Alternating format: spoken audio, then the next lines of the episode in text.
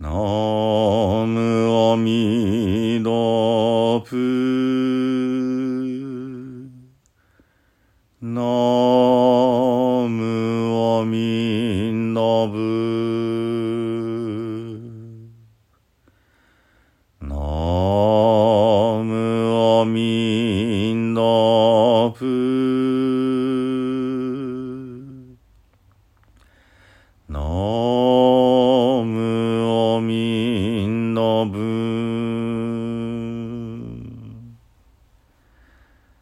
皆さんこんにちは。三田参道の増田衛進です。本日がね動物シリーズの最終回かなと思ってます。今日は虫のお話です。よくね虫の知らせなんて言ったりしますよね。まあその虫がどういう虫なのかっていうとちょっとはっきりわからないですけれども例えばご葬儀の時に蝶々ですとかトンボが飛んでくるということがたまにあります。まあ火葬場に行くタイミングであったりもしくはご納骨の時であったりね。それは本当にただの偶然に過ぎないのかもしれないですけどもたまたま虫が来たにしてはしばらくずっとこうご遺族様の周りをね飛び回るっていうようなことがあります。まさにね虫の知らせという感じなんですけどもこの亡くなられた方の魂がね虫の姿を借りてもしくは虫に乗っかって最後のねお別れに来ているようなそんな感じをねまあ実際に何度もそういう場面を見たことがあります。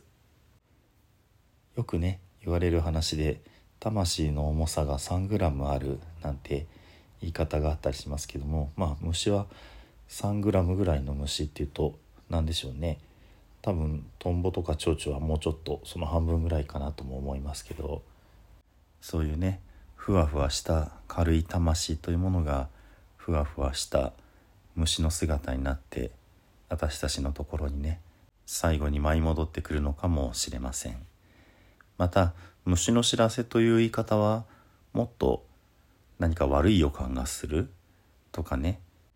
遠方にいるご身内の方が亡くなった瞬間なぜかわかるとかね。そんな感じで虫の知らせという言葉は使ったりしますね。で時々ね虫のことが大好きだって方に出会うことがあります。小さい頃の子供は虫が好きな時期ってのがあってね女の子でもこう昆虫採集におお父さんお母さんを連れてね行ったりしているところがある年齢になると虫気持ち悪いってなってしまうような話もよくありますけれども大人になっても虫が好きな方っていうのはねちょっと普通の人とは雰囲気が違う特徴があるかなって感じることもあります。普通は例えば猫とか犬とかねそういう愛玩動物の方に共感を覚えたりしますけど虫好きの方はまあどこか人付き合いがあまりね人間があまり得意でなかったりとかちょっと神秘的な雰囲気をお持ちの方だったりするかなと思ったりもします。ある霊能者の方にねちょっとお話を聞くと虫というのは正直でいろいろ教えてくれるってことを言っていましたね。その何か誰かがいなくなった現場とかねそういうところに行った時に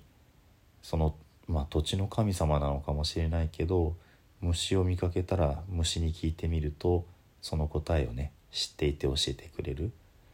その人間とは違ってね駆け引きがないというか損得で考えないというか、まあ、ある意味非常に純粋な魂を持っていてそのままありのままをこう答えてくれる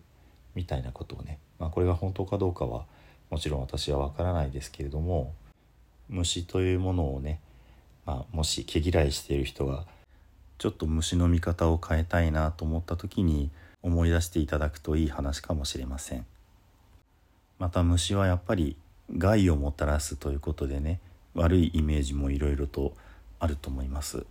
何事も起こらないことをねつつがないっていう言い方をしますけども実はこれはつつが虫という虫がいないということを表すんだそうです。まあ、ススガムシっていうのが一体どういう虫なのか、まあ、心配事をもたらす虫というような意味ですけども、まあ、一つに言われるのはイナゴですね実は世界中で起こっている問題の一つで公害というものがあります虫にねあの天皇陛下の脳皇帝の皇と書いて皇という、まあ、虫がこれイナゴのことなんですねでイナゴが大量発生して起こるのが公害ということです本当に草を全部こう食べながら移動していくので昔の記録だと、えー、加賀の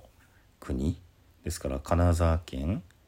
この国の穀物稲がですね3日で全部食い尽くされてしまったっていうような記録もあるそうです。まあ世界中で見たらもっとね大規模なこともあると思うんですけどもつまり突然湧いた虫が凄まじい量でね一瞬にしてその実りを食べ尽くしてなくなってしまう。そうすると昔はその巨大冷蔵庫とかがないですからもう大規模で食糧難に陥ってまあ結果バタバタと人が死んでいってしまう。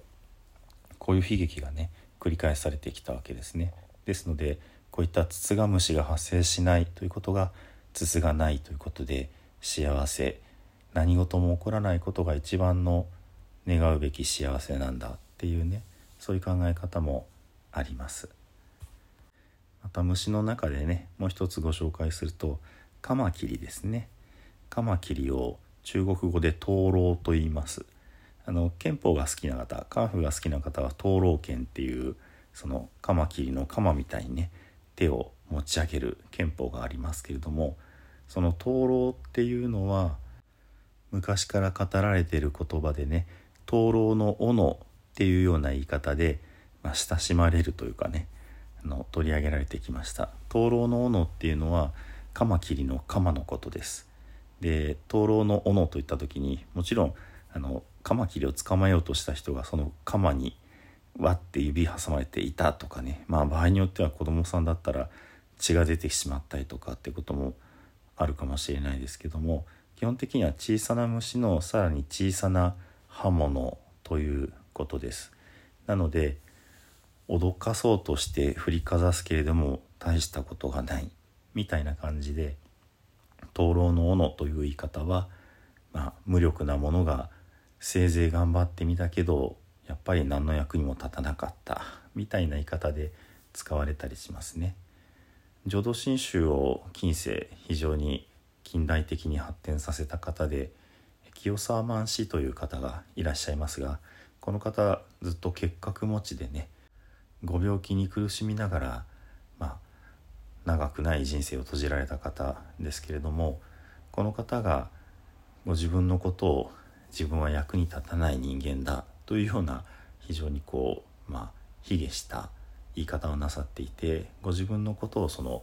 灯籠の扇扇っていうのはその斧の言い換えですけども灯籠の扇老泉と画号を名乗られたりしていました。ですので清沢万枝さんの亡くなられた日のご命日の法要のことをね老泉記と呼ぶんだそうですよ。最後にねもう一つ多分大体の人が嫌いだろうと思う虫についてお話をします。それはムカデです。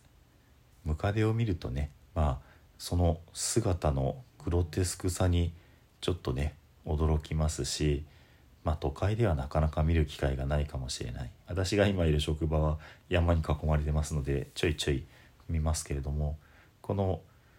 ムカデという虫は実は仏様たちの中で毘沙門天様の使いだっていうふうに言われています。毘沙門天様は四天王様のお一人でありながら四天王様を束ねる存在でもありね四天王の中では多聞天という言い方で親しまれてますけども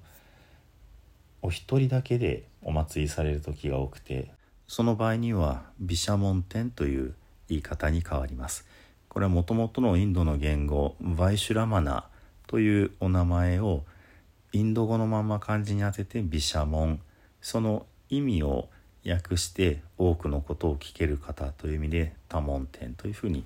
なっているわけですね。